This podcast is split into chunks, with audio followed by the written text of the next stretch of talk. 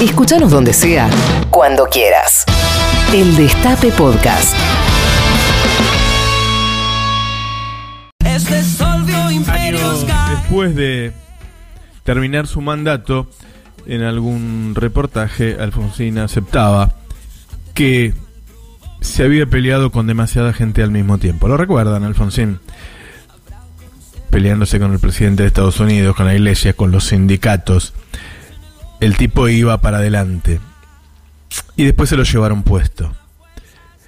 Cuando Cristina termina su mandato, pocos meses después, me da el primer reportaje. ¿Recuerdan cuando le dice a, a, a Parrilli?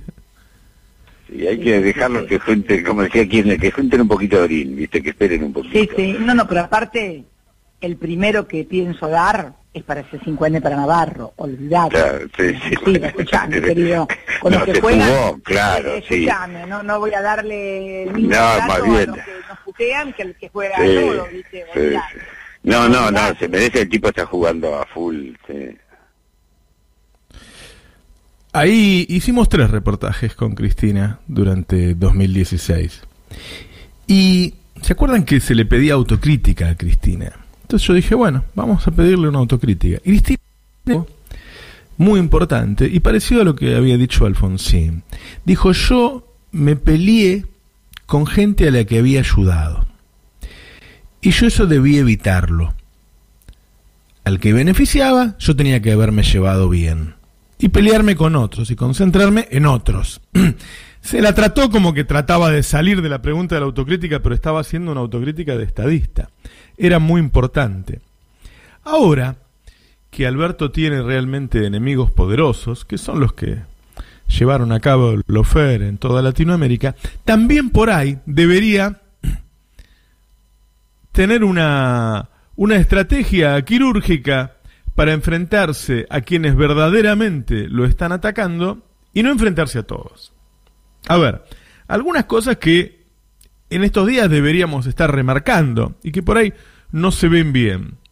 Alberto ya consiguió un primer objetivo importantísimo con respecto a la lucha contra el coronavirus, que es retrasarlo, tirarlo para adelante.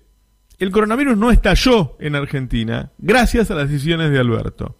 Y en este tiempo que ganó Alberto, se prepararon miles de camas en todo el país, se compraron respiradores, se compraron test, y ahora ya no se hacen 100 como al principio, sino que hacemos 1000 por día y vamos a hacer muchos más. Se distribuyó la cantidad de inmunólogos por distintos lugares del país. Se tomaron innumerables medidas para que el sistema de salud esté listo para cuando llegue una cantidad más importante. Ese es un primer objetivo. Otro objetivo, que por ahí no se percibe lo suficiente, es que Alberto está logrando en un país como Argentina, con monopolios y oligopolios que están acostumbrados a hacer lo que quieren, que los argentinos estemos teniendo un muy aceptable nivel de abastecimiento de ese tipo de productos que son monopólicos o oligopólicos. E incluso, te digo más, a precios, fundamentalmente los que, los que pueden ser manejables, no hablo de los frescos, a precios que no han subido sustancialmente con respecto a cuando empezó todo esto. Es decir, si uno toma los precios de los productos de los oligopolios como Molinos, lo que yo siempre le, pego, ¿no? Molinos, este, Arcor, eh, Aceitera General de ESA, este, Unilever. Alberto ha logrado que los tipos entreguen y entreguen en precio. Eso, en una situación como esta, que es casi de guerra, es un logro. Después hay problemas con algunos comercios minoristas de barrio, puntuales, no todos.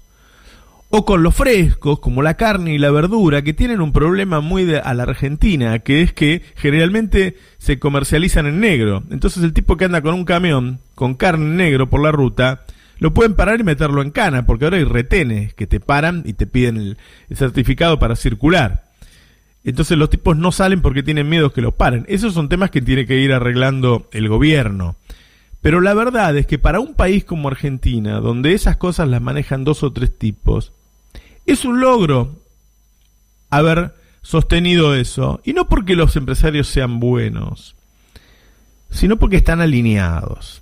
Entonces, ¿vale la pena pelearse con los tipos que están alineados? Porque uno como eh, Roca de Techín echó a 1500. Los que los enemigos de Alberto y de la Argentina de hoy son los mismos de siempre. La embajada, Clarín y algunos otros medios, Techín, los bancos que no le están dando bola al gobierno en general y no están dando los créditos a un año al 24% para pagar la masa salarial y por eso tiene que hacerse cargo el ANSES, son los mismos de siempre. Entonces, si son los mismos de siempre, ¿no convendría, en todo caso, enfrentarse a ellos puntualmente en vez de generar una en donde cualquier cacatúa se sintió indignado porque Alberto había dicho miserables sin decir a quién? La verdad es que no dijo a quién. No dijo Roca es un miserable.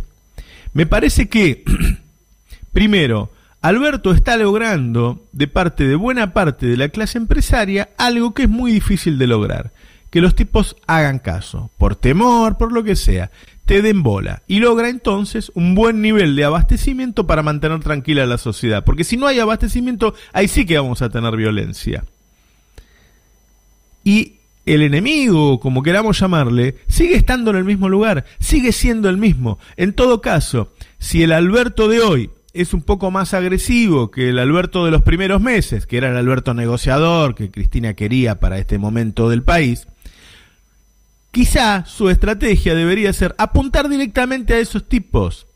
Decir, nada, el banco tal no está cumpliendo, Roca echó a tanto, para no volver a unir a los que están del otro lado para no volver a unir a tipos que incluso no tienen por qué estar del otro lado. Me parece que estos últimos dos o tres días debieron haber sido para que el presidente, yo diría, no, no, no, sin vanidad, sin vanidad, pudiera decirle a los argentinos, miren, ya logré esto. ¿Vieron que logramos esto? ¿Vieron que logramos correr la pandemia unas semanas y con eso nos preparamos? ¿Vieron que están teniendo abastecimiento? ¿Vieron que cuando van al supermercado un litro de aceite no cuesta tanto más? Ustedes piensan que estamos en un país donde las cosas aumentaban hasta el 100% en un mes. Que lo que costaban antes.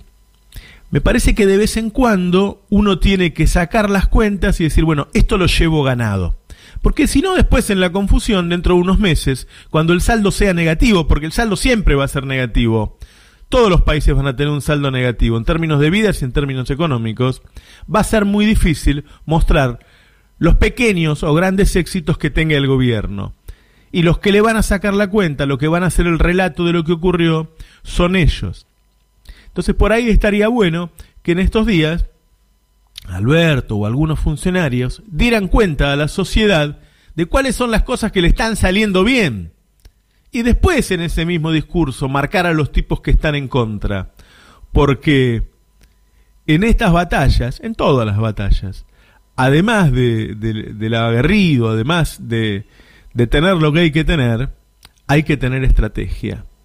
Entonces, hay que darle menos manija al presidente con que el almacenero de la esquina subió el kilo de azúcar y mostrarle que está logrando en general que el azúcar llegue a la población y que en la mayoría de los negocios esté igual que cuando empezó todo esto.